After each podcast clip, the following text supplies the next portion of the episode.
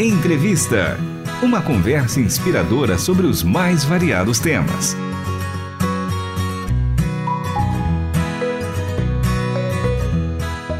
Olá, está começando mais um episódio do programa Entrevista. Eu sou Michele Gomes e hoje a gente continua o bate-papo com o pastor Daniel Beltrão, ele que é idealizador do podcast Jesus na Cidade. Beltrão, seja bem-vindo mais uma vez ao programa Entrevista, tudo bem? Tudo bem, obrigado. Que, que honra poder dar continuidade aqui a esse papo. Bom, no episódio anterior você comentou um pouco sobre a ideia, né? Como surgiu a ideia do, do podcast, até um pouco da sua história com a RTM em geração, né? Seu avô participou, é você também já foi produtor e apresentador, apresentador do Missão Notícia, que contribuiu bastante, inclusive, né? Essa experiência que você teve aqui na rádio para a criação desse podcast. De verdade, Michel, se a gente fizer uma, uma análise fria, o Jesus na Cidade é uma Missão Notícia notícia esticado, né? Com mais tempo para poder discorrer sobre a pauta. É porque na sua época a Missão Notícia era um programa menor, né? Ele era curtinho, Isso, tinha era um o quê? Boletim. Seis minutinhos ou menos? Não lembro. Menos, é, menos, menos. Era um boletim. Só, só tinham um, um, tamanho maior quando a gente conseguir a autorização né, do nosso diretor, André. André, ó, essa pauta rendeu muito, preciso de mais tempo. Aí, Sim. beleza, mas normalmente o formato era até três minutos. É, o programa passou por uma reformulação, tem um tempo maior hoje com o Lucas Meloni, que é o atual produtor né, e apresentador, mas Jesus na Excelente cidade. Tá aí com muito conteúdo de qualidade para divulgar boas iniciativas, é, diferentes formas de evangelismo. E eu queria que você comentasse já, atualmente são quantos episódios já publicados e os temas que você tem abordado no podcast? Tá bem no início, é, estamos apenas com quatro episódios até agora. Estamos indo para o quinto episódio. É, eu conversei com o pastor Daniel Keck, um, um amigo querido. Ele é da comunidade evangélica do Bexiga, é, e eu, eu digo que é uma daquelas igrejas que é do bairro e não está no bairro apenas. Então, está ali entranhada com as questões do bairro, da comunidade, uma igreja que por exemplo, na rua deles, essa história está contada no podcast. Hoje tem sombra e árvores, porque a igreja plantou árvores na rua, eles ficam ali na Rua Rocha. É uma igreja que hoje tem um projeto que eles são uma cozinha escola. E aí, em parceria com a Secretaria de Direitos Humanos da cidade de São Paulo, e que atende ali, eles, eles praticamente descobriram uma, uma demanda de idosos, de pessoas que estavam passando, e aí foi na pandemia, conforme na primeira parte da nossa conversa que você bem destacou, e que essa mazela ali no bairro foi diagnosticada e deflagrada quando os idosos começaram a se manifestar porque não, não, não estavam é, não tinham estavam em situação de insegurança alimentar. Então tem outras histórias também a respeito da comunidade evangélica do Bexiga é, contada né, nesse primeiro episódio que é pastoreada ali pelo pastor Daniel Keck depois é, eu foi o dia da consciência negra. Nós eu conversei com o Diego Sampaio e com a Giovana Rebeca, e aí foi uma coisa que aconteceu, foi uma direção de Deus mesmo, porque nós tínhamos gravado aqui para a igreja, ambos negros, é, um vídeo para poder falar sobre essa temática aqui nas mídias sociais da igreja. E aí eu não tinha preparado nenhum é, é, episódio especificamente tratando dessa pauta. Eu falei, ah, não posso deixar passar, estava tudo muito fresquinho. Eu falei, vamos gravar. E, né, como hoje a gente tem facilidade, né, para poder produzir, eu fiz essa é, gravação com eles. Então, o segundo episódio foi dedicado à pauta, ao dia, ao dia da consciência negra, e foi muito, muito especial é, essa troca, essa conversa com o Diego e com a Gibeca, Giovana Rebeca, uma querida, que trouxe aqui o seu testemunho, né, diante dessa tragédia, né, que é o preconceito racial. Pauta importante, que bom que você deu espaço. É, foi, foi bem importante assunto. mesmo. Depois eu conversei com o pastor Renato Feroldi. Vocês conhecem aí o Renato, ele já teve aqui na entrevista também. Ele é líder, né, da, da missão Semear no Concreto que tem feito mutirões de emprego. Olha que forma diferente, né, de um movimento para-eclesiástico, de uma missão cristã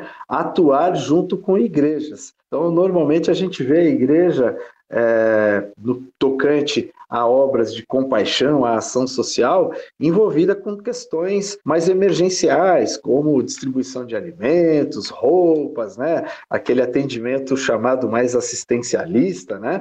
E essa é uma ação estruturante, uma ação emancipadora, uma ação é, é, diferente que a igreja normalmente é, é, não incide sobre isso, né? Então, muito bacana, e eu, eu sou alguém que fui influenciado por essa missão. Hoje nós temos um mutirão permanente de empregos aqui na nossa igreja, depois de termos recebido o primeiro mutirão do pastor Renato.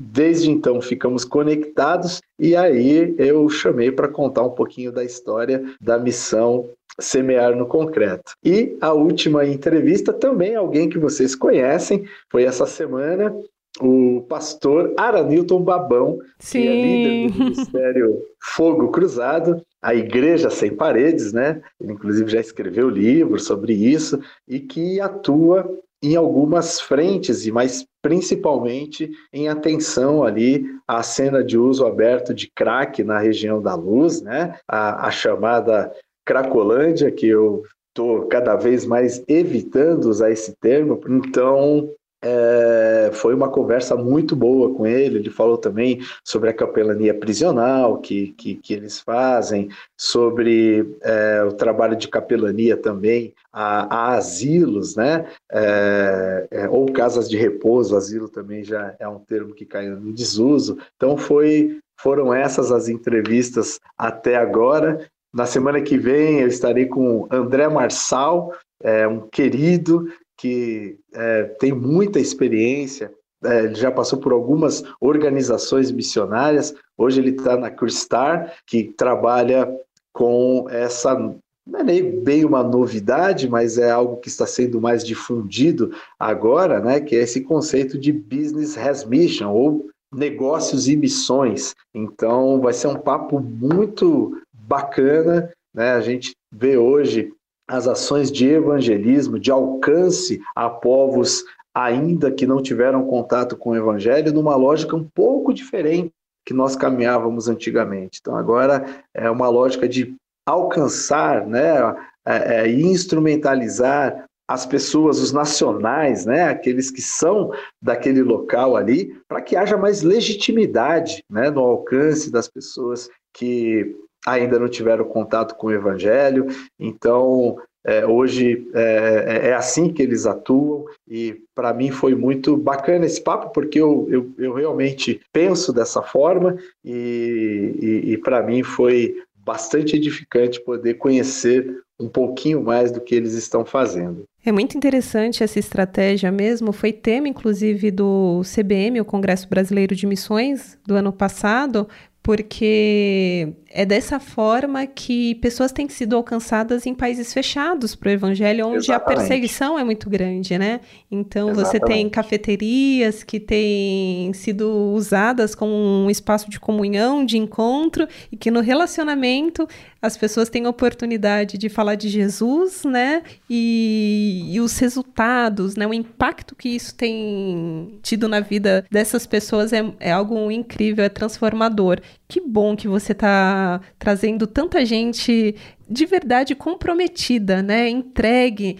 a essa missão de levar o evangelho e é lindo a gente identificar isso em qualquer lugar. Podemos ser missionários no, na rua de casa, como também. aliás, Michelle, eu quero, eu quero fazer uma correção à sua fala. Nós devemos. Devemos. Esse final de semana eu tive no, no, no, no Summit Missões Urbanas, sabe?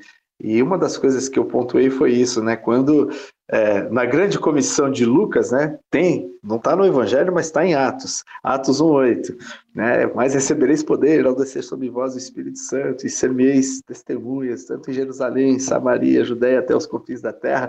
Aí é uma progressão é, é, geográfica que demonstra que tem que começar aonde nós estamos. Exatamente. É, então, onde o Senhor nos coloca é um campo missionário a ser alcançado. Sem Temos dúvida. que viver de forma intencional. Né, intencional, é lindo demais. E eu tenho certeza que todo esse conteúdo, esse bate-papo, essas entrevistas com essas pessoas que têm feito seu papel, têm levado a palavra, né? E vivido a palavra para que outras pessoas experimentem, né? É, dessa vida plena e abundante, você encontra lá no podcast Jesus na Cidade. O Beltrão. Jesus na Cidade. No YouTube, Jesus na Cidade. Instagram, Jesus na Cidade, arroba Jesus na Cidade oficial. No Spotify, Jesus na Cidade também. Então, não tem como se esconder de Jesus na cidade, só se você não quiser realmente acessar o conteúdo. Eu espero que tenha dado vontade aqui a partir da nossa conversa. Eu também tenho certeza que nossos ouvintes vão gostar demais. Daniel, muito obrigada por esse tempo, por participar com a gente, divulgando é, esse novo projeto e que venham muitas entrevistas para a gente aprender cada vez mais, se inspirar e praticar, né? Tudo isso que a gente tem aprendido com a palavra do Senhor. Obrigada, viu, por esse tempo. Eu é que agradeço. Por mim, eu, eu, entrevista só seria comigo toda, toda semana, porque esse papo aqui é tão fluido, tão gostoso. Você será tá o nosso convidado. Voltaremos, né, a ter outros encontros aqui no entrevista, tá certo? Muito obrigado pela generosidade, de verdade. Deus abençoe. Amém. Um abração. Hoje a gente teve o privilégio e a alegria de receber o Daniel Beltrão, ele que é pastor e idealizador do podcast Jesus na Cidade O episódio de hoje teve produção e apresentação de Michele Gomes e trabalhos técnicos de Pedro Campos, Luiz Felipe Pereira e Tiago Lisa. Até o próximo Entrevista. Você acabou de ouvir Entrevista. Realização Transmundial.